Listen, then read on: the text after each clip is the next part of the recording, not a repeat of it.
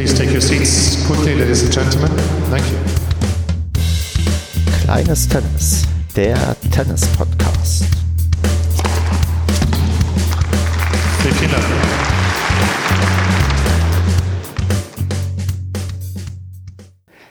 Kleines Tennis, Ausgabe Nummer 8. Mein Name ist Stefan. Wir nehmen heute auf am 17.04.2020 und mit wir meine ich hauptsächlich heute den Christoph, der zu Gast ist. Hallo Christoph. Hallo Stefan. Ja, wunderbar, dass du heute hier mit dabei bist und in alter Tradition musst du dich erstmal vorstellen. Den Namen habe ich ja schon genannt, aber erzähl uns doch vielleicht mal, in welchem Verein du spielst, in welcher Altersklasse du unterwegs bist und was deine aktuelle Leistungsklasse ist. Also ich spiele beim TC Schwarz-Weiß Schwabelweiß. Das ist ein Stadtteil von Regensburg in der schönen Oberpfalz. Ähm, ich bin 50 Jahre alt und habe letzte Saison zum ersten Mal bei den Herren 50 gespielt, weil ich hier am Ende letzten Jahres mein 50. Lebensjahr, vollendet habe. LK ist die 22. Habe ich letztes Jahr zum ersten Mal geschafft, mich dahin zu verbessern, nachdem ich ewig auf der 23 festgehangen bin.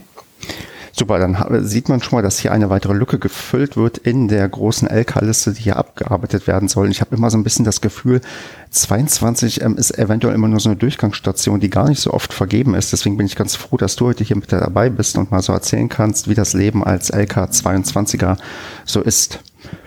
Ähm, genau. Gut, du hast gerade schon ja gesagt, ähm, du bist beim TC Schwarz-Weiß Schwabelweiß und hast schon angedeutet, dass der in Regensburg beheimatet ist. Ähm, wo denn genau ist das? Eher so zentral außerhalb? Wo ist denn das euer ist, Verein? Ähm, wo ist denn das so im, im äußeren? Ja, nee, das ist schon im, im östlichen Regensburg ist das. Ähm, ja, das ist schon außerhalb Regensburg. Direkt daneben ist das äh, ich glaube, erste Baseballstadion in Deutschland, die Armin Wolf Arena. Also so kann man uns leicht finden, auch aus der Luft. Äh, und das größte Baseballstadion Deutschlands gleichzeitig. Okay, dann, dann müssen wir mal ganz kurz über Baseball reden. An wie viele passen denn da rein? Weißt du es? Ich habe es vor ein paar Tagen mal ganz grob durchgegoogelt. Ich glaube, irgendwas mit 1100 Sitzplätze und 2000 Stehplätze, so ganz grob, aber sehr unverlässlich, ohne Gewehr, diese Zahlen. Okay, auf jeden Fall, ähm, wenn das Ding ausverkauft ist, würde da heute keine Veranstaltung stattfinden, weil das viel zu viele in der aktuellen Zeit wären. Ja, aber ähm, der, der Verein, der dann ähm, bei dem du dann bist, der ähm, Schwabelweiß ähm, e.V., hat der denn ähm, mit dem Baseballverein was zu tun oder ist das ähm, komplett losgelöst da irgendwie äh, entstanden und vor allem wann?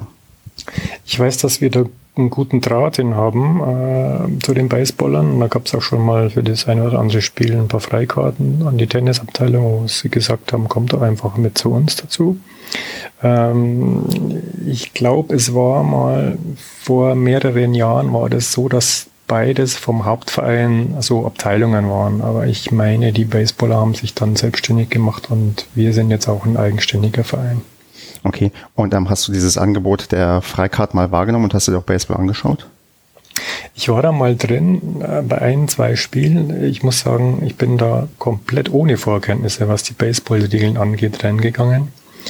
Ähm, und muss sagen, wenn man, jetzt, ich gehe jetzt von mir aus, wenn man sich dann mal ein bisschen mit den Regeln beschäftigt, ich fand es dann total spannend einfach, ja, wenn man mal ein bisschen versteht, um was es hier geht, was das Spiel taktisch äh, abläuft, die Athletik, die Wurfgenauigkeit, die ganzen Tricks und Kniffe, die es da gibt.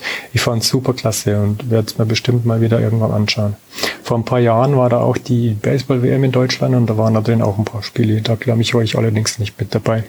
Okay, ähm, ich muss sagen, da haben wir eine kleine Parallele, denn ich habe in meinem Leben auch erst einmal ein Baseballspiel gesehen und das auch ohne Vorkenntnis. Ich bin einfach hingegangen, ähm, zu einem Überfluss noch in Südkorea, weil ähm, das ist irgendwie Nationalsportart und ich dachte, okay, guckst du dir hier mal Baseball an und habe dann auch so mit der Zeit mir die Regeln probiert zu erschließen und dann war es tatsächlich einigermaßen spannend, ähm, sich die Sache anzuschauen. Also da haben wir zumindest eine kleine Parallele zwischen uns gefunden. Genau, aber wir wollen ja gar nicht so viel über Baseball reden, denn das ist ja überhaupt nicht unsere Sportart. Allerdings ähm, haben die ja auch einen Schläger in der Hand, von daher passt das ja vielleicht ein bisschen. Mm, der, dein aktueller Verein, ist das denn ja ein gut ausgestatteter großer Verein mit ähm, zigtausend Plätzen oder wie sieht das denn genau bei euch aus? Nee, wir haben äh, vier Plätze und äh, ich habe ja bis jetzt alle deine vergangenen Podcast-Folgen durchgehört und da war immer so die Rede von Außenplätzen. Ich habe mir gedacht, was meinen die denn mit Außenplätzen? Ich habe mir gedacht, wenn die von einer riesen Anlage reden, dann sind das die Plätze, die dann ganz am Rand der Anlage sind, ja. Und dann späterhin äh, seid ihr immer darauf gekommen, dass da viele Vereine auch noch eine Halle mit dabei haben. So einen Luxus haben wir nicht, sondern wir haben einfach nur vier Plätze, also vier Außenplätze. Okay, und ähm, gibt es dann trotzdem irgendwelche Möglichkeiten, bei dir in der Gegend eine Halle zu spielen oder bist du quasi so ein klassischer, du spielst nur im Sommer-Typ?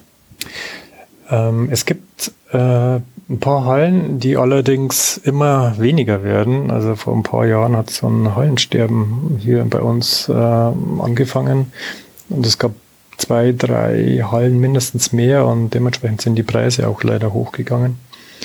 Ähm, es gab mal Jahre, wo ich auch im Winter bis zu zweimal in der Woche gespielt habe, aber die sind leider vorbei. Ich habe mittlerweile, es ist äh, Wintersaisonen dabei, wo ich nicht einmal den Schläger in der Hand habe.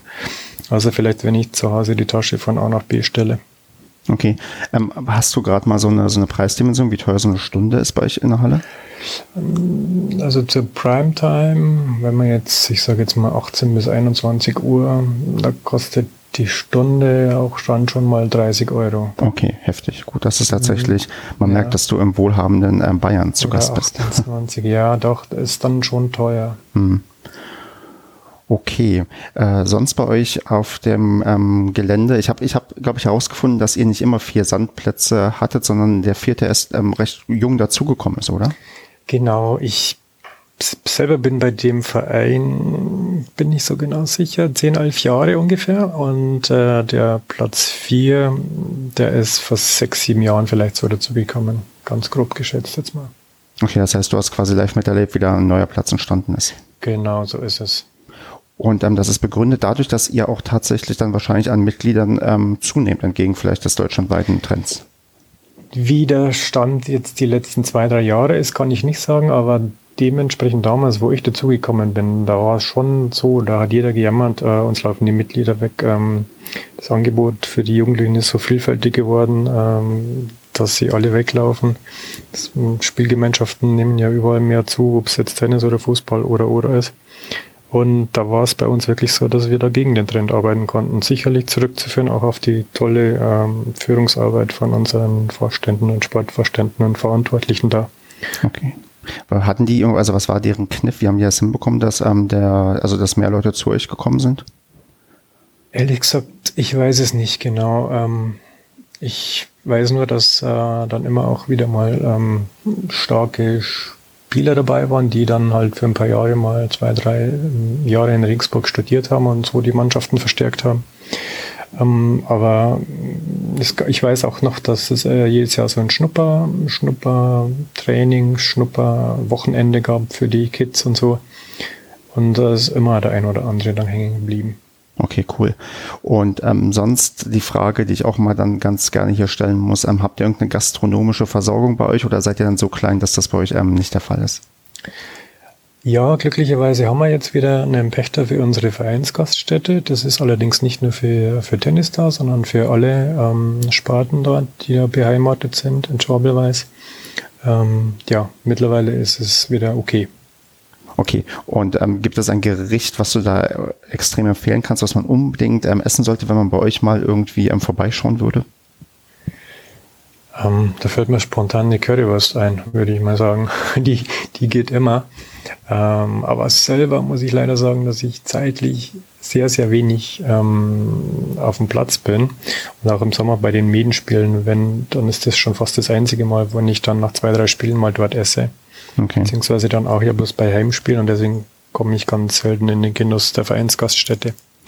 Ja, ich muss gestehen, das ist bei mir ähm, ähnlich. Bei uns ähm, gibt es auch ja ein ähm, brasilianisches ähm, Restaurant, was quasi damit angeschlossen ist und ich habe da bisher noch nie was zu essen bestellt. Hin und wieder mal ein Getränk, aber ja, sonst bin ich auch noch nicht dazu gekommen, das irgendwie intensiv auszutesten in meiner einjährigen Mitgliedschaft, die ich bei meinem Verein aktuell habe. Mm, gut, dann ja, habe ich glaube ich von deinem Verein fast alles geklärt, außer vielleicht, wie seid ihr denn so ähm, Medenspiel ähm, teammäßig aufgestellt? Also wie viele äh, Mannschaften habt ihr denn bei euch? Hast du da einen Überblick zu? Nee, ich habe es mir ehrlich gesagt nicht angeschaut vorher. Ich weiß aber, dass wir zwei Herren, nein, zwei Herren 50 haben.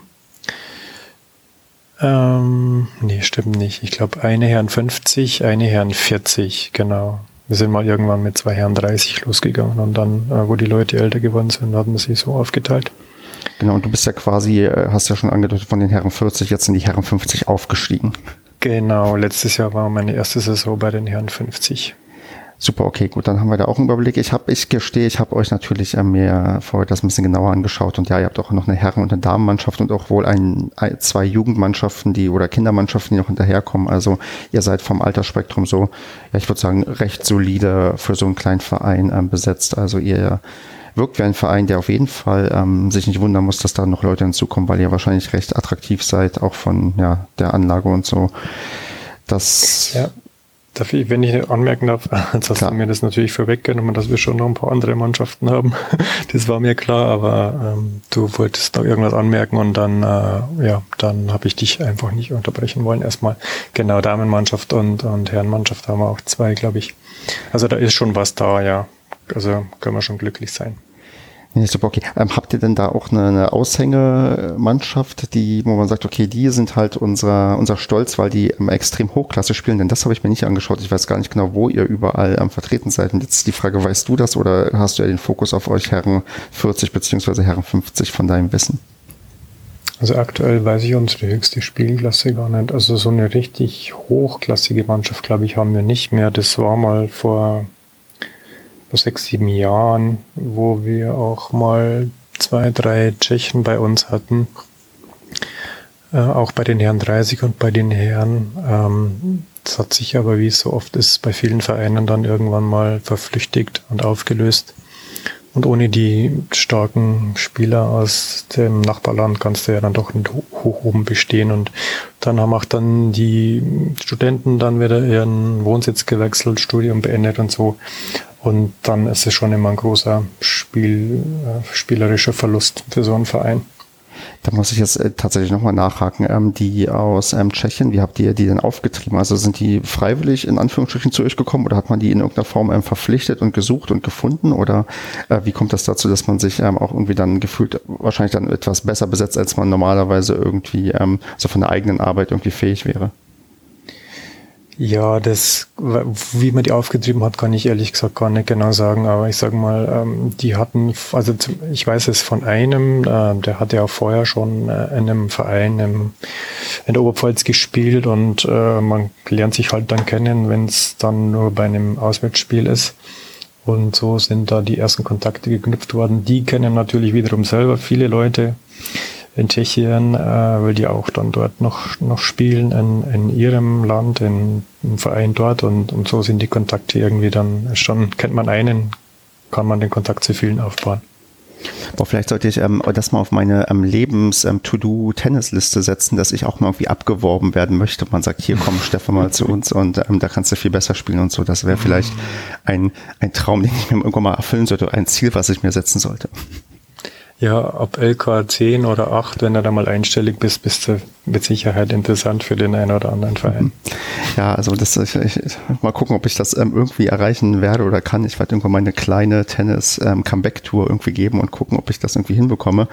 Aber das wird, glaube ich, ein langer, langer Weg sein. Ich meine, ich habe auch auf meiner Liste den, das Vorhaben, dass ich irgendwann mal irgendeine Art von Turnier gewinnen möchte und ich glaube auch, das ist noch, wäre noch ein langer Weg, bis ich das mal ähm, schaffen kann. Ja, dann würde ich sagen, ähm, gehen wir mal auf ähm, deine Karriere und deine Turniergewinne ein, die du äh, uns gleich hier in Hülle und Fülle irgendwie erzählen kannst. Und du bist ja tatsächlich derjenige, ja, sagen wir der Alterspräsident, der bisher hier aufgetreten ist im Podcast. Und ähm, da ist natürlich die Frage, wann und ähm, wie alt warst du, als du angefangen hast? Ähm, also ich muss so 12, 13 gewesen sein. Ganz sicher bin ich mir nicht mehr. Ich denke, es war 1982 oder 83 als ich angefangen habe. Ähm, und da will ich anmerken, dass das vor dem, äh, vor der Zeit war, als Boris Becker bekannt war. äh, danach haben es ja dann viele gemacht, äh, aber ich habe vorher schon so ein bisschen den, den ersten Schläger geschwungen. Das war so ein alter Holzschläger von meiner Schwester. Und, und wie, ist, wie ist es dazu gekommen? Deine Schwester dich ähm, quasi überzeugt, mit Tennis anzufangen oder bist du von alleine drauf gekommen? Ich weiß es ehrlich gesagt nicht mehr genau. Also meine Schwester hatte so ein bisschen geschnuppert im meinem Heimatverein damals mit einem alten Holzschläger angefangen. Irgendwann war da mal auch die Seite gerissen. Ich habe die dann einfach mit einer, mit einer starken Schnur verlängert und wieder dran gebunden, dass er halt ein bisschen spielen konnte. Die Bälle habe ich damals äh, gesammelt am Hang vom Tennisplatz, äh, den die damals aktiven Spieler halt so verschossen hatten. Mit denen habe ich mich so am Anfang so vergnügt. Und ja, wie gesagt, das war ein kleines Dorf, da ist der Tennisplatz und der Sportplatz nicht weit gewesen. Und ähm, war das damals die erste Sportart, die du ausprobiert hast? Ja, das war im Verein so die erste Sportart, ja, das ist richtig. Okay, und ähm, deine Eltern waren auch quasi ähm, Feuer und Flamme, dass du ähm, mit ähm, Tennis anfangen wolltest oder waren die eher kritisch bei dem Sport und hätten lieber gesehen, keine Ahnung, dass du Fußball oder sowas machst? Nee, ähm, die waren weder Feuer noch Flamme, Feuer und Flamme, würde ich mal sagen, noch, noch kritisch dem gegenüber. Dem, okay. Für dich war es okay. Und aber weder das eine Extrem noch das andere. Okay. Gut, da hast du schon gesagt, du hast ähm, vor dem Bäckerboom angefangen. Das habe ich mir ja nämlich auch aufgeschrieben, dass das noch ein bisschen, ja, ja, quasi vor der großen Tenniszeit in Deutschland war. Äh, hast du noch so Erinnerungen, wie das so die ersten Jahre war, ähm, bevor quasi, ja, ähm, ja, Becker irgendwie Wimbledon 85 das erste Mal gewonnen hat und wie sich das dann auch innerhalb kürzester Zeit verändert hat? Magst du das so ein bisschen mal so erzählen, wie, wie du das so, so, so im Verein bei dir wahrgenommen hast, wenn du dich da noch ähm, an alles, an alle möglichen Details erinnern kannst, wovon ich jetzt einfach mal ausgehe? Ja, ähm, natürlich kann ich mich da nicht mehr so genau dran erinnern, weil es ja doch schon eine Zeit lang her ist. Ähm, ich weiß nur, dass ich viel, äh, viel von meiner Freizeit auf dem Tennisplatz verbracht habe. Ähm, ich habe damals, als dann der Boris bekannt geworden ist, da gab es eine, keine Ahnung, so eine Phase von zwei, drei Jahren, wo ich jeden Schnipsel über, über ihn, jeden Artikel über Boris Becker ausgeschnitten habe. Also ich war da ein sehr großer Boris-Fan. Ich glaube, das liegt heute noch irgendwo, irgendwo rum, aber das hat sich dann alles einigermaßen normalisiert. Und ähm, selbst, was war, was, also wie war, ähm, also hat sich, sagen wir mal, deine Tennisleidenschaft erstmal dann auch, dann auch erstmal erhöht, also auch von der Anzahl der, der Stunden, die du irgendwie gespielt hast, oder war dann das Problem, du wolltest, aber du konntest nicht, weil der Verein plötzlich ähm, so voll war, weil alle möglichen Leute plötzlich angefangen haben, Tennis zu spielen? Das war auch so mit dem Problem. Ich muss dazu sagen, also der Verein hatte nur zwei Plätze damals und auch jetzt. Es ging damals los mit so einem, ich weiß gar nicht welcher Belag das war. Das war so ein, so ein harter, richtig harter, kein, kein Teer, kein Bitumen, aber so, so ein rötlicher, richtig harter Platz, wo man sich die Schuhe nach, nach einer Saison ja, mehrmals durchgeschliffen hatte, ja, bei bestimmten ungünstigen Bewegungen, Aufschlag oder so. Ähm, irgendwann später ist dann erst ein Sandplatz draus geworden. Ähm, aber bei zwei Plätzen, ja, kann man sich vorstellen, dass man nicht immer spielen konnte, wenn man dann wollte, auch dann besonders zu Primetime, so ab 17, 18 Uhr. Und ähm, das hatte sich dann auch wirklich ähm, spürbar geändert ab 85. Ich kann mich ehrlich gesagt okay. nicht mehr dran erinnern, aber ich gehe mal davon aus, ja. Okay, gut. Dann wie wie wie bist du denn dann so ähm, ja mit dem Tennis ähm, ja sagen wir leistungsmäßig ähm, umgegangen? Also klar, du hast irgendwie wahrscheinlich viel gespielt, wenn man erstmal einen Sportart findet, die einem Spaß macht, dann ähm, kann man ja irgendwie gar nicht genug davon bekommen. Aber hast du denn damals auch schon ähm, Medenspiele und ähm, Turniere mitgemacht oder war das eher so ähm, einfach nur so ein bisschen zocken oder hast du auch so probiert irgendwie große Erfolge auf der keine Ahnung bayerischen Tennistour zu feiern? Also ich weiß noch, ich denke nach ein paar Jahren, nachdem ich angefangen hatte, da hatten wir so fünf, sechs Jugendliche oder sieben. Ähm, da hatten wir schon dann auch eine Juniorenmannschaft. Ähm, da haben wir zwei, drei Jahre äh, das gespielt und irgendwann hat man uns auch in die zweite Herrenmannschaft reingepackt. Äh, so ging das bei mir los. Erfolg hatte ich die ersten Jahre überhaupt nicht. Also ich habe jahrelang, wenn ich mich recht erinnere, nicht ein einziges Spiel oder Match gewonnen äh, meinem fehlenden Talent, äh, schätze ich mal, rechne ich das zu. Aber du hast dich anscheinend nicht entmutigen lassen. Also es war anscheinend nicht so schlimm, dass du so oft verloren hast. Äh, nee, mir hat es immer Spaß gemacht, zumindest die meiste Zeit. Sicher nicht nach einer derben Niederlage oder nach einer dämlichen Niederlage. Aber ähm, ich habe auch immer durchgespielt. Die Frage wird dann später vielleicht kommen. Also ich habe nie eine Pause eingelegt. Ich spiele schon lange, aber immer auf gleichbleibendem niedrigem Niveau. Okay, also das, das, also das finde ich ähm, ähm, jetzt recht faszinierend, dass also trotzdem, dass ähm, ich weiß ja, wie ich ticke, ich mag das halt irgendwie, ähm, diese Vorstellung zu gewinnen und irgendwie Erfolge zu haben und die hast du aber nicht gebraucht, sondern du hast einfach wirklich Bock gehabt ähm, zu spielen und ähm, wie war das denn, als du in die Herren hochgezogen wurdest, in die Herren 2, ähm, ging dann da irgendwie frühzeitig das los, irgendwie, dass du auch mal was ähm, gewinnen konntest oder war das auch da, dir noch recht egal, dass du da, ähm, sagen wir mal, am, am laufenden Bande verloren hast? Egal was mir sicher nicht, aber ähm, ich habe gern gespielt und ich spiele immer noch gern. Ähm, mittlerweile hat sich auch geändert, Gott sei Dank. Jetzt wäre ich immer noch auf der 23 geblieben. ähm, aber ja, das Gewinnen ist immer schöner als Verlieren. Aber irgendwann hat sich dann auch gebessert, so dass ich mal meine ersten Spiele gewonnen habe. Da waren auch schöne Hitzeschlachten dabei, lange Hitzeschlachten. Ähm, ja, aber mittlerweile hat sich's gebessert. Hast du denn da eine, eine, bewusste Erinnerung an einer deiner ersten Erfolge, die du irgendwie hattest, wo du gemerkt hast, okay, jetzt klappt es auch endlich mal mit den, mit den Einzelerfolgen? Ich kann mich wirklich nicht erinnern, warum das plötzlich sich gebessert hat. Ähm, ich weiß es, ich weiß es wirklich nicht. Vielleicht hat es bei mir im Kopf irgendwie Klick gemacht. Hm. Ähm, spieltaktisch äh, kann ich sicherlich noch immer viel dazulernen, aber vielleicht war das auch mit dem, mit dem Grund in den Klassen oder Sphären, wo wir uns bewegen. Da reicht es ja einfach schon, wenn man wenn man nicht als erster den Fehler macht, muss ja nicht immer auf den Winner gehen. Hm. Um, ähm, und ähm, Turniere waren dann dementsprechend auch keine Option für dich, oder hast du da irgendwie frühzeitig probiert, noch irgendwie Sachen mitzumachen oder vielleicht auch bei Clubmeisterschaften bei euch intern mitzuspielen? Ja, Clubmeisterschaften schon. Das habe ich auch zwei, dreimal gewonnen in dem Heimatverein dann irgendwann mal, als ich äh, dann auch ein bisschen, bisschen besser geworden war. Mhm. Ähm, da waren nämlich auch nicht nur Armleuchten dabei. Aber ja, Sonst habe ich keine Turniere gespielt oder auch, ich spiele auch jetzt noch keine LK-Turniere oder, oder solches. Ich habe einfach nur an der Bienenspielrunde teilgenommen von Anfang an. Ähm, gibt es dafür einen, ähm, also gibt es dafür äh, einen einfachen Grund, warum du das nicht machst? Ist es eine Zeitfrage oder einfach kein Bock auf Turniere? Oder wenn ich jetzt zu dir sagen würde, hier komm Christoph, lass mal in ähm, drei Wochen, wenn wir wieder Tennis spielen dürfen, gemeinsam zum LK-Turnier, könnte ich dich dafür dann doch überreden, wenn wir uns beide irgendwie ähm, abschlachten lassen gegen irgendwelche Leute, die besser sind? Ja, mittlerweile könnte es mich direkt äh, dazu überreden, ja. Vielleicht muss mich sogar nicht mal mehr überreden dazu. Ähm, seit ich deine Folge hier höre, äh, muss ich auch sagen, warum sollte ich dann nicht auch mal ein LK-Turnier spielen? Mhm. Wenn es allerdings dann halt ein sehr dünnes besetztes Turnier ist, dann, äh, dann sind die Leistungsunterschiede halt schon sehr groß, wo, wo ich von vornherein weiß, ach okay, alles was jenseits der 20 ist, also kleiner als 20, da habe ich nicht den Hauch einer Chance.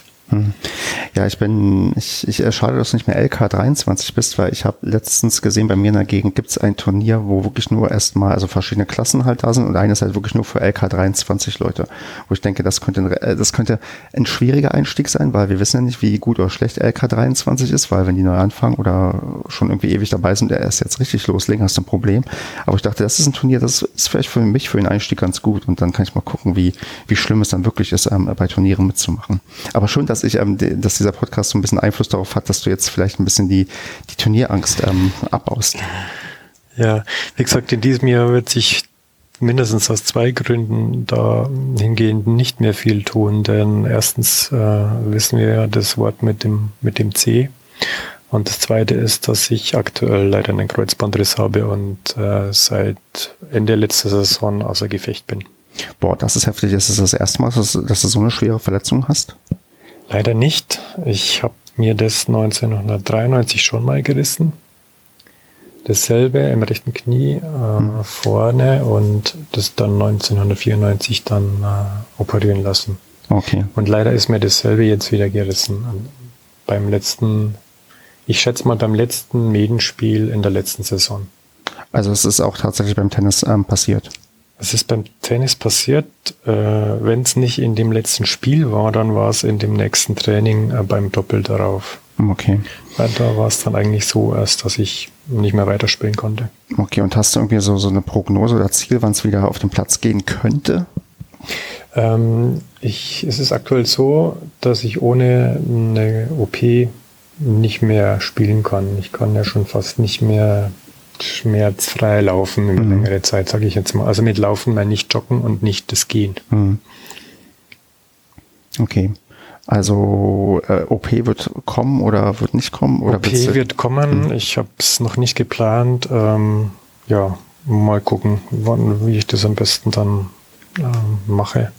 Mal sehen. Aber vor einer OP ähm, wird erstmal nichts mehr laufen und auch danach ist mir ja ein halbes Jahr plus X. Mensch, dann ähm, auf jeden Fall ähm, denke ich mal, dass hier alle, die das hören, dir die Daumen drücken, dass das irgendwie ähm, besser wird. Denn du bist, da du ja auch sowieso der Erste bist, der hier offensichtlich ähm, durchgespielt hat bisher. Und das ist vielleicht so ein bisschen das nächste Thema, was ich anreißen möchte. Denn ich habe mir auf meiner Liste aufgeschrieben, 2000 gab es doch sicher eine Pause. Und du hast ja schon gesagt, nee, die gab es nicht. Du hast ähm, weitergemacht.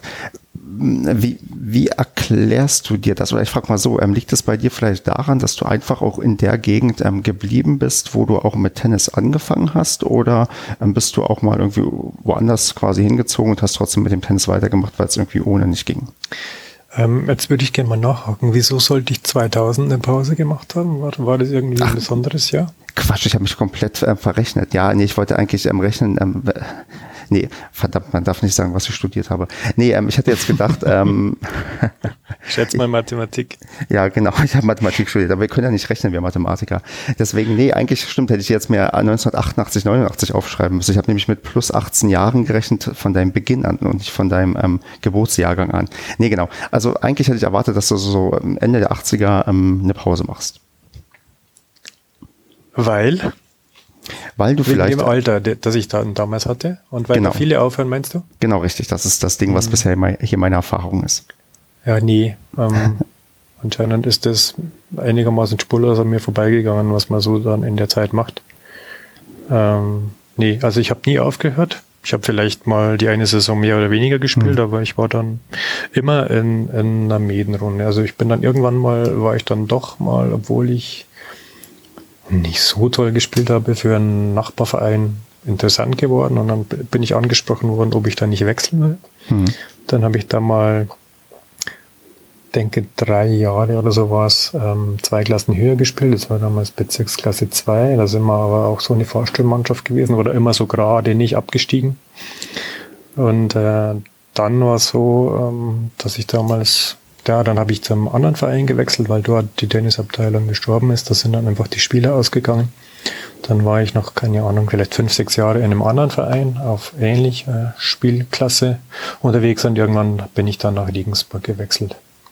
Okay. Auch weil ich dann schon meinen mein Wohnort oder mein Hauptwohnsitz ich die meiste Zeit in Regensburg aufgehalten habe.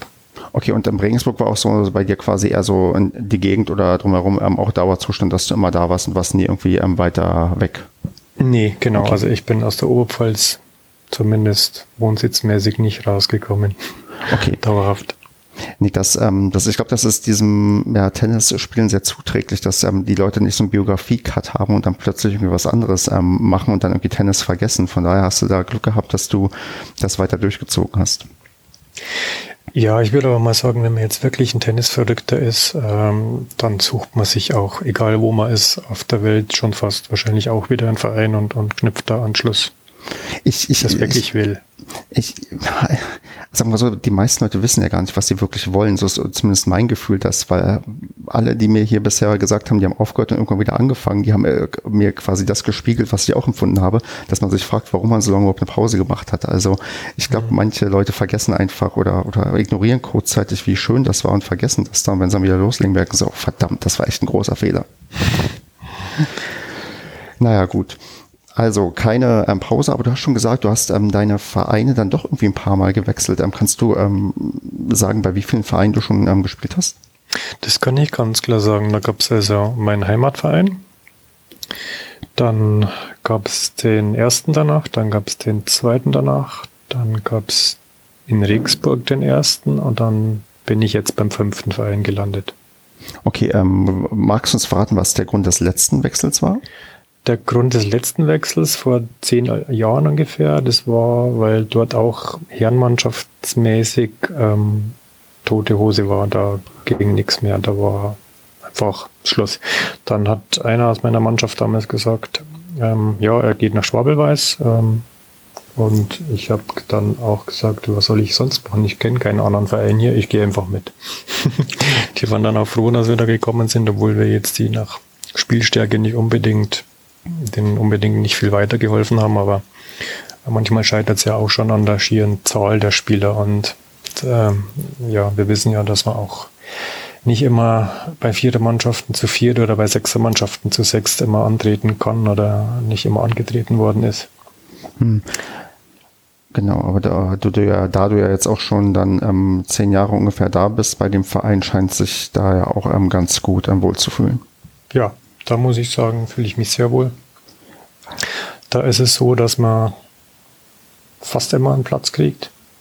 Mittlerweile haben wir auch so ein elektronisches Buchungssystem. Ihr habt, ihr habt im letzten ähm, Podcast drüber gesprochen. Das hatte auch der, der LK19er, glaube ich. Ähm, genau. Aber ich weiß jetzt nicht mehr, wie das, wie das Buchungssystem heißt. Das, das gleiche haben wir auch. Ja, das ist eh busy. Richtig, genau. Genau. Ähm, korrekt müssen wir hier leider sagen, dass es der vorletzte Podcast war, denn die nächste Folge, die hast du ja noch gar nicht gehört, die ist noch gar nicht draußen. Okay, die letzte, die veröffentlicht wurde, sage ich dann mal. Das müsste dann stimmen, ja? Mm, die vorletzte, die veröffentlicht wurde. Okay. Kein Problem. Ähm, genau. Also dann hast du einige Vereine schon gesehen. Hast du noch manchmal einen Blick auf deine alten Vereine, wie es denen so geht, was da so los ist? Oder ist das ähm, so, ja, was mich aus dem Augen, aus den Sinnen und ähm, deswegen nur der Fokus auf ähm, Schwabelweiß? Ähm, ich weiß das in meinem Heimatverein, da bin ich ja noch, weil ich da meine Eltern regelmäßig besuche. Da gibt's keine Tennismannschaft mehr, schon seit langer Zeit nicht mhm. mehr. Aber die Plätze, die setzen sie trotzdem jedes Jahr entstanden und da gibt's halt noch einige Freizeitspieler, die das gerne nutzen. Und in meinem zweiten Verein, ich glaube, das habe ich lange nicht verfolgt, aber ich meine ja, da gibt's auch gar nichts mehr tennismäßig, zumindest keine Mannschaft. Mhm. Ich mag aber jetzt nicht meine Hand dafür ins Feuer legen. Ähm, dann der andere Verein, da weiß ich auch nicht, das ist, das ist wirklich so, auch wo ich da weggegangen bin, da war es auch ruhiger geworden. Mhm. Aber das hat natürlich nicht mit einer Person zusammengehangen, mhm. sondern einfach andere Begleitumstände gehabt. Und ja, in Regensburg, bei meinem ersten Regensburger Club, da wird schon noch Tennis gespielt, aber es, es werden dort schon lange nicht mehr alle Plätze in Stand gesetzt. Das war auch eine okay. relativ große Anlage. Da macht man nur mehr die Plätze in Schuss, die man dann auch wirklich braucht. Mhm. Eine andere Sache, die dann vielleicht bei deiner Biografie dann noch sehr, sehr interessant sein kann, du musste dann die Einführung des LK-Systems ähm, live miterlebt haben, oder? Richtig, genau. Und äh, ich habe ja erfahren, seit 2012 gibt es das jetzt, ja? Äh, das könnte stimmen. Ja, das war in einem der Podcasts mal die Rede davon, glaube ich. Genau, es war bei, ähm, wo ich bei Chip and Charge zu Gast war. Aber da, Ach, das kann sein, genau, weil genau. ich höre, das höre ich auch sehr gerne und genau, da kann es gut sein, richtig, genau. Genau, und ähm, erinnerst du dich noch, wie das ähm, damals war, wo das eingeführt wurde? War man da irgendwie, warst du da health begeistert oder dachtest, hm, was soll das jetzt, brauchen wir nicht? Oder wie was sind deine Erinnerungen irgendwie an die Zeit, wo man gesagt hat, okay, jetzt machen wir hier mal ähm, das LK-System? Ich habe damals sicher nicht anders gedacht wie jetzt ähm, dass ich das sehr gut finde, nach wie vor, auch wenn es äh, die angesprochenen Schwächen hat. Aber ähm, ich weiß halt, dass das dass früher immer sehr viel gemauschelt worden ist. Das heißt, man setzt nicht aus taktischen Gründen den stärksten Spieler an eins und so weiter, an zwei, drei. Ähm, wenn es aber dann jede Mannschaft so macht, dann weiß ich auch nicht mehr, wo der Vorteil damals gelegen ist dann dabei.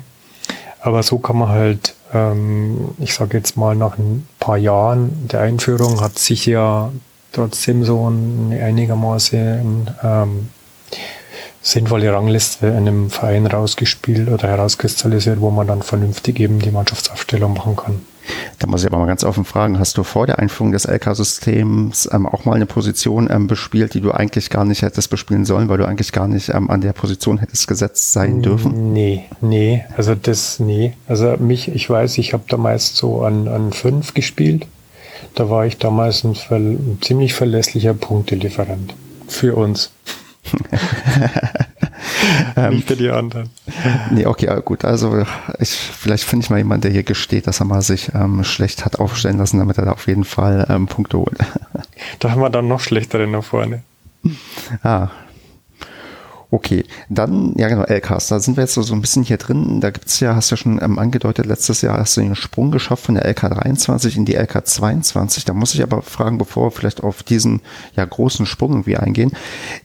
Man wurde doch meines Wissens nach am Anfang in irgendeiner Form eingestuft. Wurdest du auch gleich zum Anfang LK 23 eingestuft oder warst du am Anfang erstmal ein bisschen höher positioniert?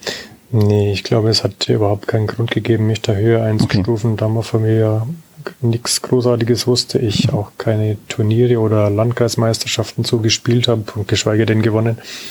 Da hätte es mit sich auch keinen Anlass dazu gegeben. Schon allein die Tatsache, dass ich so viele Jahre gebraucht habe, dass ich da wegkomme, zeigt ja, dass das, dass das so richtig war. Aber ähm, war das denn von vornherein auch so, ähm, ich meine, ich, ich merke schon, du bist, ich glaube, du tickst ein bisschen anders, als ich da ticken würde, wo ich, wenn ich irgendwie über Jahre lang irgendwie in der LK festhängen würde, wäre ich da sehr, sehr frustriert und würde irgendwann sagen, okay, dann machst du halt, probierst du halt nicht mehr rauszukommen. Du hast ja doch irgendwie sehr viel Ausdauer bewiesen. Hängt das damit auch zusammen, dass das so ein, ja, so ein Ziel für dich war, unbedingt mal irgendwie diese verdammte letzte LK zu verlassen oder ist das dann einfach irgendwann, ja, gekommen?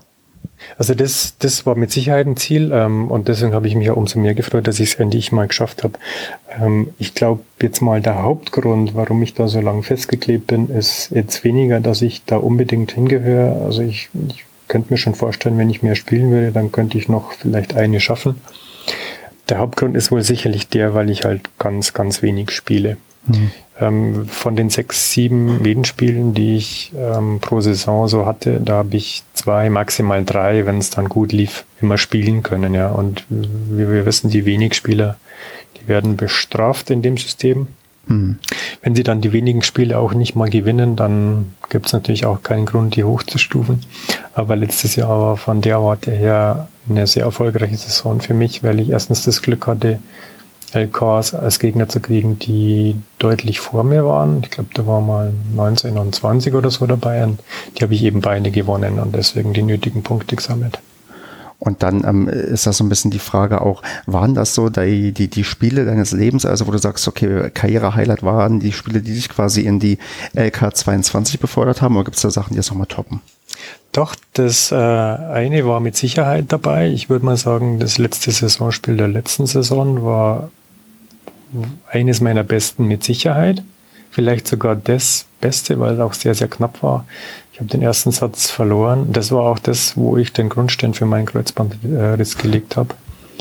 Ähm, das war eine Hetzeschlacht, ähm, nachmittags um zwei oder so, äh, über, über zwei Stunden, wo ich den ersten Satz verloren habe. Da habe ich äh, irgendwann am Ende des ersten Satzes habe ich erstmal angefangen, Tennis zu spielen.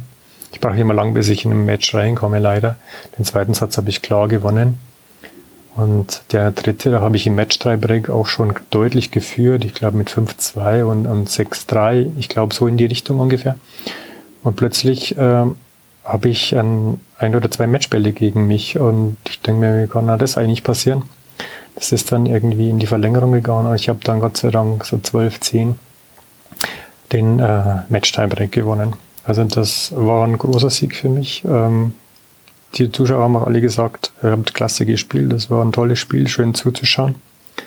Ja, und es war wo vielleicht sogar mein bestes oder wichtigstes Spiel. Und ähm, das war auch noch nötig, um quasi auch aufzusteigen in die LK22? Ja, das war, glaube ich, nötig. Ich habe es gar nicht mehr so genau ausgerechnet. Mhm. Ähm, denn mindestens die Hälfte der Punkte, die ich nötig hatte, die habe ich schon in, im ersten Punktspiel der letzten Saison gelegt ähm, wo ich auch jemanden geschlagen habe, der deutlich vor mir war, ja. Okay. Sehr schön. Das Aber zweite da, Spiel kann ich dir auch noch erzählen, wenn du es noch hören willst. Sehr gerne, ja. Deshalb habe ich allerdings verloren. Das war bei Nähern 30 noch, wo ich auch schon Anfang 40 war.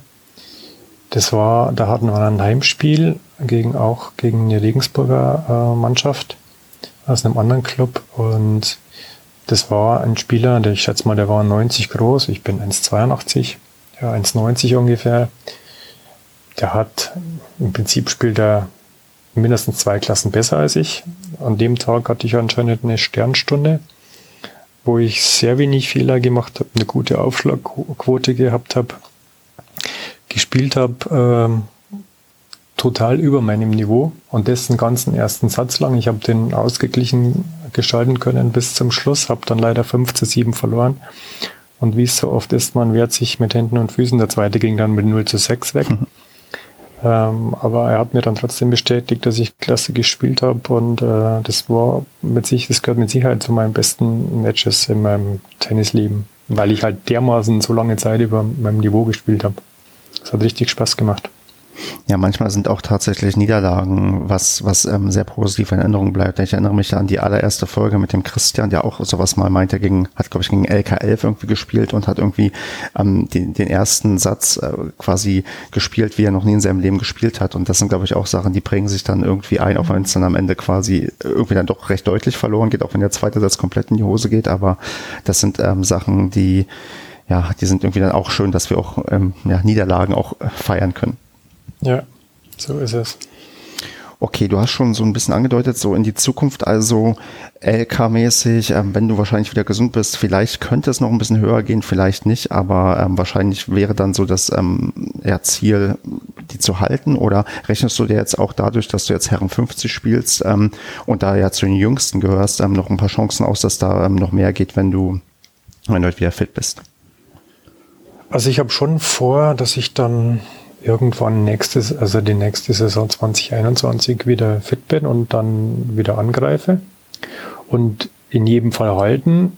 Und also so eine richtig klasse wäre natürlich, wenn ich, wenn ich noch eins höher käme, aber das weiß ich nicht, ob das, ob das realistisch ist. Mhm. Da müsste ich es natürlich auch mehr spielen und wenn ich wieder bloß zwei, drei Spiele machen kann und keine LK-Turniere oder sonst was mache, dann ist es eh utopisch, dann bin ich wohl froh, dass ich es halten kann. Ja, guck mal, wenn der nächstes Jahr der Podcast dann immer noch existiert und du dann wieder über LK-Turniere hörst, dann machst du dir bestimmt auch ein oder anderes, ähm, das ein oder andere mit und dann ähm, klappt das auch. Wir werden sehen. Vielleicht ja. hören wir uns nächstes Jahr mal wieder. Genau, dann äh, füllst du vielleicht eine ganz andere LK plötzlich. Gut, ähm, wir haben über die positiven Sachen geredet und ähm, du hast ja erzählt, du hattest, das klingt so böse, wenn ich sage, du hattest viele Niederlagen, aber ähm, du hast das so, so sympathisch rübergebracht, wo ich denke, okay, ähm, du kommst anscheinend mit, ähm, damit ganz gut klar, aber gibt es denn trotzdem so eine Niederlage, die dir lange im Kopf geblieben ist, wo du dich eigentlich heute noch ärgerst, dass du ähm, die Sache so verloren hast? Zumindest ist sie nicht im Kopf geblieben. Das ist ja vielleicht schon mal nicht so schlecht.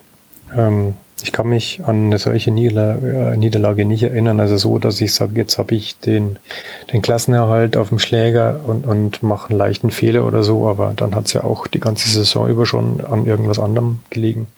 Nee, kann ich jetzt so nicht sagen. Eher andersrum, dass ich sage, ich weiß noch, bei meinem zweiten Verein, wo ich damals war, ähm, in der BK2, beim Doppel, das war das entscheidende Doppel, stand 4-4 und das war wirklich das Spiel, das wir gewonnen mussten, dass wir in der Klasse bleiben. Da kann ich mich noch erinnern, ähm, da habe ich einen Stop oder einen Missglückenschlag von der gegnerischen Mannschaft, der kurz hinterm Netz runtergetropft ist, noch erlaufen. Dank meiner Schnelligkeit, das ist eine meiner Stärken wenigstens, die ich dann habe, ähm, dass ich schnell, sehr schnell bin, äh, habe ich den erlaufen, eigentlich ein utopischer Ball und das hat dann mehr oder weniger den, den Klassenerhalt besiegelt. Hm. Bist du denn ähm, gerne im Doppel unterwegs oder ist Doppel so ein, äh, so ein notwendiges Übel, was man ähm, auch über sich ergehen lassen muss, wenn man ähm, Punktspiele mitmacht? Ja, mittlerweile spiele ich es ein bisschen lieber, als das schon der Fall war. Aber ich fühle mich im Einzel wesentlich wohler. Im, Im, Doppel ist es so, ich stehe da rum, fühle mich nicht zugehörig und wenn du dann dran bist, dann machst du irgendeinen Mist. Oder ich, am Netz fühle ich mich einfach überhaupt nicht wohl. Da stehe ich lieber an der Grundlinie hinten und laufe meine Kilometer, laufe links, rechts, vor, zurück, aber im Doppel, da fühle ich mich total verloren, bestellt und nicht abgeholt. Also ich habe ein bisschen das Gefühl, dass ich mit dir jetzt den ersten habe, der ähm, vielleicht so ein bisschen meiner Spielweise entspricht, weil das, was du gerade erzählst, so fühle ich mich ja auch immer. Ich gehe ungern ans Netz, ich laufe gerne und auch viel bin auch recht schnell eigentlich. Ich glaube, wir passen vielleicht ganz gut zusammen. Vielleicht sollten wir gemeinsam Doppel spielen, standen beide immer hinten schön an der Grundlinie und dann gucken wir mal, wie, wie wir den Gegner trotzdem, den Gegner trotzdem fertig machen. Es ist manchmal ist es einfach wirklich nicht schlau, hinten zu bleiben, weil wenn man halt einfach einem guten Bäumer nachgehen würde, dann, dann schließt man den oft so viel einfach ab, wie wenn man nur hinten bleibt. Dann kommt der Ball wieder zurück, dann geht das Gewühle wieder von vorne los. Manchmal ist es macht schon Sinn, dass man manchmal einfach den schnellen Abschluss sucht. Ja, wenn, wenn man das mal so einfach in den Kopf bekommen könnte. Ja. Gibt es denn so eine Sache, an die du bei dir noch unbedingt gerne arbeiten möchtest, die du irgendwie, ähm, ja, wo du sagst, okay, das stört dich bei dem Spiel irgendwie total, dass du ähm, das nicht kannst oder schaffst? Oder bist du eigentlich so prinzipiell mit Technik, Taktik und das drumherum bei dir zufrieden? Äh, mit der Taktik bin ich gar nicht, gar nicht zufrieden. Also da gibt es sicherlich noch einiges zu verbessern. Also ich kann mich erinnern, bei meinem Heimatverein war ich dann noch, da hatten wir ein, zwei Jahre auch mal in der Winterrunde mitgespielt und irgendwann hat dann mein Betreuer, auch der, der in der Mannschaft war, dann gesagt, Christoph, hast du überhaupt bemerkt, dass das ein Linkshänder war? Und dann hat er schon gesagt, und ich muss zugeben, ich habe es nicht bemerkt. ist zwar peinlich, aber es verrät natürlich schon einiges. Also es gibt schon noch vieles zu verbessern. Ähm, ansonsten müsste ich einfach meine Fehlerhäufigkeit abstellen, dann wäre ich wahrscheinlich gleich zwei LKs besser. Okay.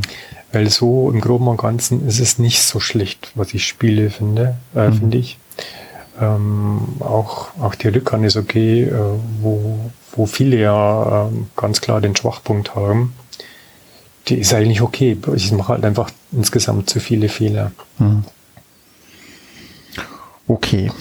Gut, dann würde ich jetzt noch mal so ein bisschen überleiten zu einem ja, anderen Thema von deiner Karriere weg und zwar sagen wir mal eher deine, deine Zuschauerkarriere, denn ähm, du hast mir im Vorgespräch schon verraten, du guckst auch recht gerne Tennis und hast, glaube ich, gesagt, teilweise stundenlang könntest du dir auch Tennis anschauen. Das stimmt doch noch, oder? Das stimmt, das hat sich nicht geändert. Ähm, also ich kann mir tolle, geile Tennisspiele wirklich stundenlang am, am Fernseher anschauen, wenn sie einigermaßen ausgeglichen sind. Ich, also an eines der größten Spiele, das ich mich jetzt erinnere vom Fernsehen, ist das Wimbledon-Finale letztes Jahr 2019. Fand ich einfach fantastisch. Ähm, ja, und so, ich kann, ich kann auch so ein Erstrunden-Match, das ausgeglichen ist zwischen zwei relativen Nobodies anschauen, wenn das einfach gutes Tennis ist. Hm. Und ähm, gibt es da irgendein ähm, Turnier, was für dich so ein Pflichtding ist, wo du auf jeden Fall probierst, möglichst alles oder vieles zu gucken? Oder guckst du, was gerade kommt und übertragen wird, auch je nachdem natürlich, wer die Übertragungsrechte hat? So ist es. Also ich, ich schaue also die Grand Slams, wenn es geht, so viel wie möglich. Vieles ist natürlich auch wegen Arbeit nicht möglich oder wegen sonstiger Verpflichtungen, aber hm, Eurosport bringt ja dann doch das ein oder andere. Zumindest weiß ich es jetzt bei den Australian Open. Bei den anderen Grand Slams weiß ich nicht, Wimbledon sicher nicht. Aber es gibt ja auch den einen oder anderen Stream auf dem Laptop, also dann die Top-Spiele, die schaue ich mir dann schon gern an. Und ähm, sich Grand Slam Turniere live anzusehen, wäre wahrscheinlich auch mal eine Option für dich. Das ist mit Sicherheit mal ein Ziel von mir. Ich habe es jetzt gerade auch in ich, letzten oder vorletzten Podcast gehört. Äh, das mit Paris. Das ist ja gar nicht so weit weg und in Paris war ich auch schon mal und ähm, gerade so die ersten, die erste Turnierwoche, wo die Tickets auch gar nicht teuer sind. Also das, das hätte ich schon mal gerne in, äh, in, baldiger Zukunft mal wieder erlebt. Das wäre schon toll, ja. Mhm. Und, und wenn es dir aussuchen könntest, wenn du jetzt äh, nur ein Grand Slam Turnier quasi schauen dürftest, welches wäre das erste, wo du eigentlich gerne anwesend ähm, sein würdest? Boah, dann wird es jetzt wirklich schwierig, dann wäre es dann wär's Wimbledon. Ich war da auch schon mal im Stadion bei einem meiner London-Besuche. Mhm. Dann, dann wäre es schon Wimbledon der heilige Rasen. Ja, das hat schon gerade auch, wenn ich zurückgehe äh, auf meine Tennis-Anfangszeit, Boris Becker-Fan, ähm, sein Wohnzimmer, ja, dann wäre es schon Wimbledon. Ach, wenn es bloß nicht Rasentennis wäre, Rasentennis ist irgendwie so, so gar nicht meins zum Zuschauen. Ja, ähm, ich muss schon sagen, die Surf- und Volleyspieler, die sterben ja so ziemlich aus, aber das hat, hatte schon was. Hm. Genau.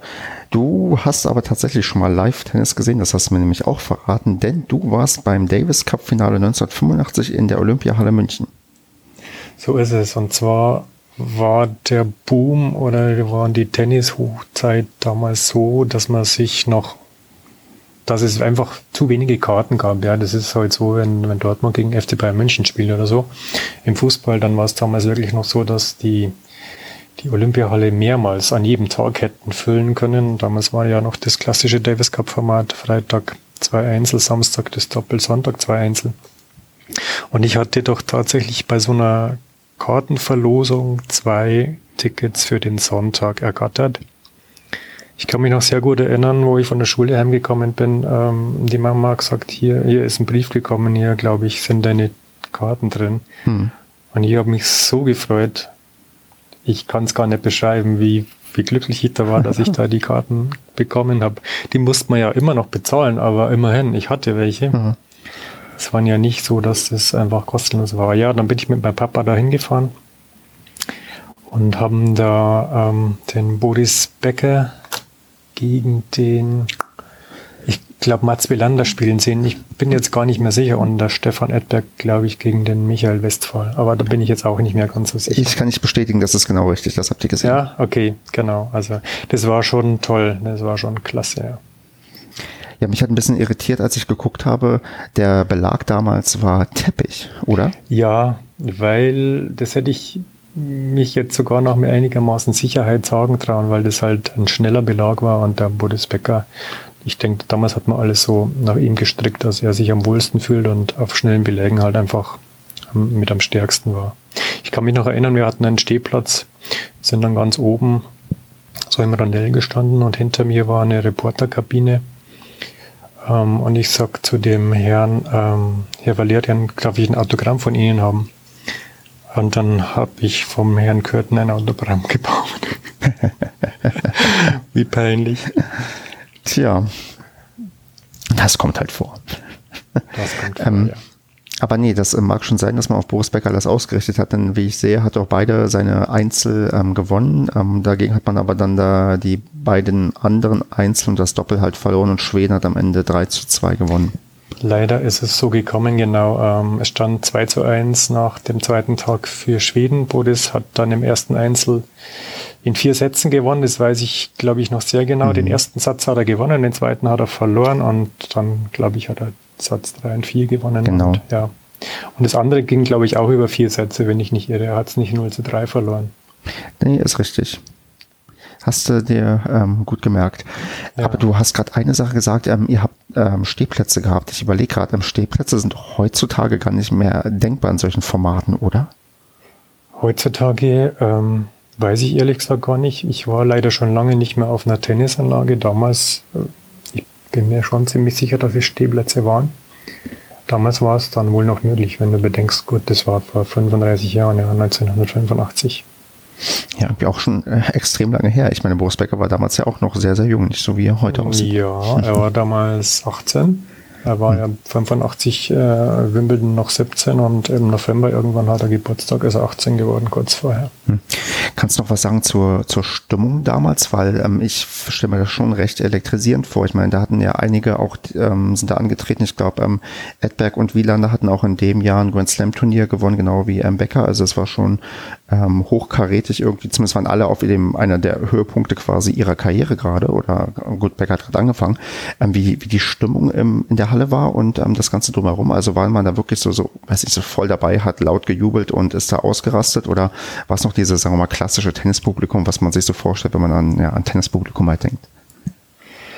Ähm, ich finde schon gut, dass es grundsätzlich auf dem Tennisplatz erstmal ruhig ist, aber Davis Cup ist ja immer was ganz Besonderes und auch damals war es schon so, dass nach den Punkten immer es anders war als wie bei einem normalen ähm, Tennisturnier, das jetzt irgendwo auf der Welt stattfindet, weil da ging es halt so um eine Art Länderspiel und um das Endspiel, um den, mhm. um den Pokal, um den begehrtesten Pokal damals, ähm, wenn es um Mannschaftswettbewerb ging. Und ähm, wie war das dann bei der Siegerehrung? Denn am Ende hat ja quasi die falsche Nation gewonnen. Wenn man so will, aber schon auch die bessere. Ähm, ja, sicherlich hätte, hätte ich gern gehabt, dass da Deutschland gewinnt. Wer hätte das nicht gern so gesehen, weil die meisten Zuschauer waren mit Sicherheit Deutsche.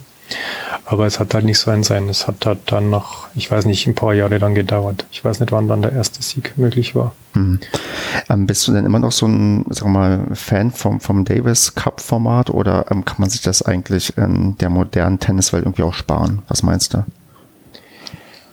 Ähm, mir hat das Format damals schon besser gefallen, muss ich sagen. Bin ich einfach ein bisschen old-fashioned. Ähm, ich schaue mir auch ich habe mir auch ein bisschen was angeschaut jetzt vom, vom ich glaube, das war erstmalig jetzt in dem Jahr so, dass es ein anderes Format war. schaue ich mir auch gerne an, weil es mir halt dann einfach, einfach ums Tennis geht. Ja, wenn Mhm. ich ein klassisches Spiel sehe, dann, dann ist es schon okay, aber das Davis Cup Format so in der ursprünglichen Art, das wäre mir schon lieber gewesen. Und dann kommt es halt noch dazu, dass kurz davor oder danach was ähnliches nochmal stattgefunden hat. Ich weiß jetzt nicht mehr, wie der Wettbewerb geheißen hat. Und das braucht es halt meiner Meinung nach nicht. Hm. Ja, irgendwie ist ja Tennis am Ende doch ähm, auch primär auch ein Einzelsport und da musst du, glaube ich, sehr wohl dosiert sein mit diesen, ja, mit diesen ähm, Gruppenwettkämpfen irgendwie. Ja, wobei es äh, schon auch Spaß macht, finde ich, jetzt in der Mannschaft zu spielen, wo, Klar. wo jeder trotzdem erstmal immer sein Match gewinnen muss, dass halt dann der Mannschaftserfolg erst möglich ist. Aber das genieße ich schon ähm, bei jetzt bei den Herren 50 so. Und auch wenn wir jetzt, ähm, wir sind ja nur zu viert in der Mannschaft, weil wir in der untersten Klasse da spielen, auch wenn wir jetzt dann äh, klar verloren haben oder klar verlieren sollten, will ich trotzdem immer mein Spiel dann wenigstens gewinnen, auch wenn es dann zum Schluss 1 zu 5 heißt. Hm, okay. Gut, ich, hast du noch was zum Davis Cup Finale, was du unbedingt erzählen möchtest? Irgendeine nette Anekdote, was irgendwie noch passiert ist? Oder ähm, wollen wir zum nächsten Thema springen? Ähm, nee, dazu fällt mir jetzt nichts Besonderes mehr ein. Mhm. Ich weiß nur, ähm, dass wir, das war damals in München, Olympiahalle, wie schon gesagt, und wir sind da mit dem Auto hingefahren. Und damals gab es ja noch kein Navi, so wie heute das ja selbstverständlich ist. Ich weiß, mein Papa hat sich in München nicht so sehr ausgekannt. Wir sind da irgendwie so ein bisschen querfeldein über das Olympiagelände dann, weil wir uns nicht so richtig ausgekannt haben. Auch mal irgendwo haben wir uns auf dem Rasen wieder gefunden. auf irgend so Wiese. Ja, ich meine, ja, ohne Navi halt nicht mehr denkbar. Ich meine, ich gehe nicht mal ähm, in, in fremden Orten zu Fuß, ohne mein Navi anzumachen, weil ich halt extrem schlechte Orientierung habe. Ja, das brauche ich da nicht. Das schalte ich dann nur im Notfall ein. Also ich kann mich schon ganz gut orientieren, aber wenn ich jetzt mit dem Auto oder mit dem Motorrad oder sonst was irgendwo unterwegs bin, dann habe ich schon gerne ein Navi. Okay, Christoph, dann würde ich sagen, ist es Zeit für entweder oder. Okay. Du, du kennst den Modus. Ich ähm, werde dir fünf Entweder-Oder-Fragen stellen. Du suchst aus und wenn wir dazu noch was ähm, bequatschen wollen, dann machen wir das. Bist du bereit? Alles klar. Ich bin bereit. Okay. Dann Platz sprengen, Handbrause oder Sprenganlage? Sprenganlage. Wobei es nicht immer ausreichend ist. Da muss man dran leider trotzdem manchmal mit der Hand nachhelfen. Ja, das Problem kennen wir, glaube ich, alle. Und ähm, man wünschte sich, das hätte man nicht, denn es ist immer ätzend, weil man sich immer diese Furchen dann irgendwie teilweise noch so reinmacht in den Platz und man denkt, ach, warum kann der, die Sprenganlage das nicht alles irgendwie abdecken? Genau, mit dem schweren Schlauch, weil man hat ja keine vier Leute wie in Paris, die den Schlauch dann hochhalten. Genau. Also demzufolge habt ihr auch eine Sprenganlage bei euch. Ja, Okay, das ist schon mal gut. Die nächste Frage muss ich euch gar nicht stellen. Ich tue sie trotzdem stellen. Michael Stich oder Boris Becker? Boris Becker, aber weil er einfach eher dran war, würde ich mal sagen, und so meine Anfänge mitgeprägt hat. Ähm, mittlerweile habe ich schon auch so, bin ich schon ein bisschen so zwiegespalten über den Boris. Ja, ich meine, das liegt vielleicht auch daran, er, er ist ja medial präsent ähm, geblieben und, und hat ja auch den einen oder anderen Skandal dann irgendwie auch ähm, gehabt, aber der kriegt es ja tatsächlich doch noch irgendwie hin, sich, ähm, wie ich finde, zumindest sympathisch ähm, zu verkaufen. Also so richtig böse ist man ihm eigentlich für nichts, habe ich so manchmal das Gefühl. Ich folge ihm jetzt auch auf Twitter wieder. Hm. Ich war mal eine Zeit lang weg von ihm, aber es ist nicht jeder seiner Tweets, denke ich mir, dann manchmal hat er sich viel dabei gedacht. Ja, dann, und wie gesagt, ich würde dann denken, dann denken sich die Leute oft, ja, so ist er halt, der Boris. Ja, so ist er halt, genau.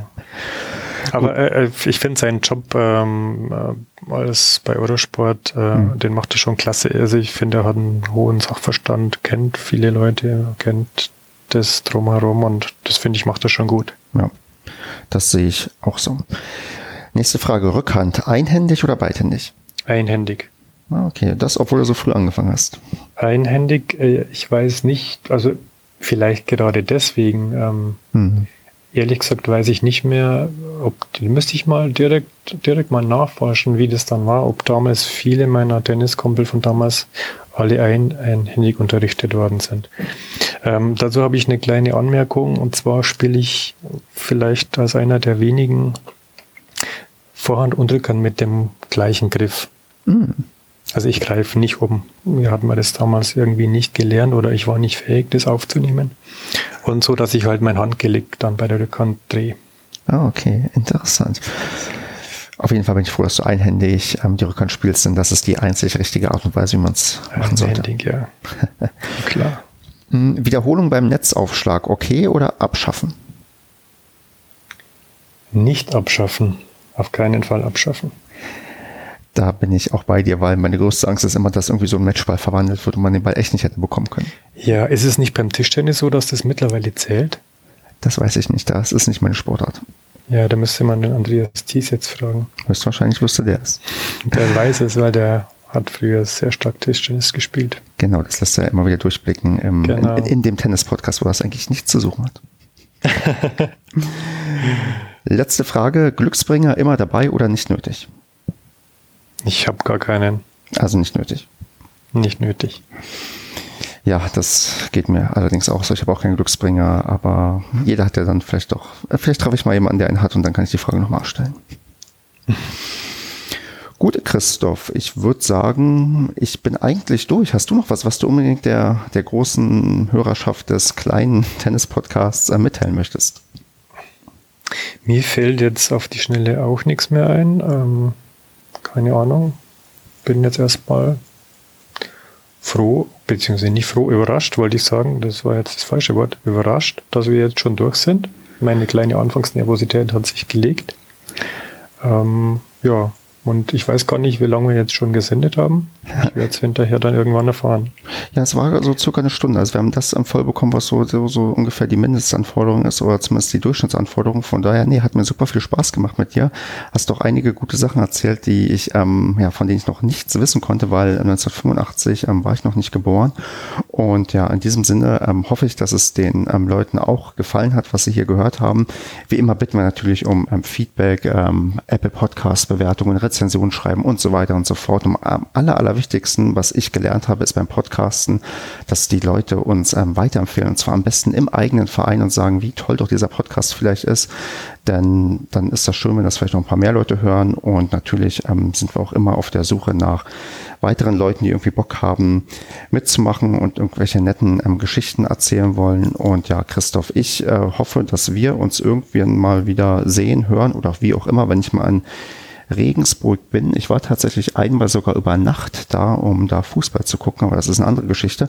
Wenn das nochmal passieren sollte, dann sage ich auf jeden Fall vorher Bescheid. Ja, und bis dahin, ähm, habt eine gute Zeit und bis zum nächsten Mal. Vielen Dank. Ich wünsche deinem noch sehr jungen Podcast für die Zukunft viel Erfolg und dass es ihn noch lange geben wird. Und ich werde mich mal im Verein umhören, ob ich vielleicht äh, dir den ein oder anderen ähm, Podcast-Gast zuschustern kann. Vielen Dank. Mach's gut. Mhm, tschüss. Das war Kleines Tennis.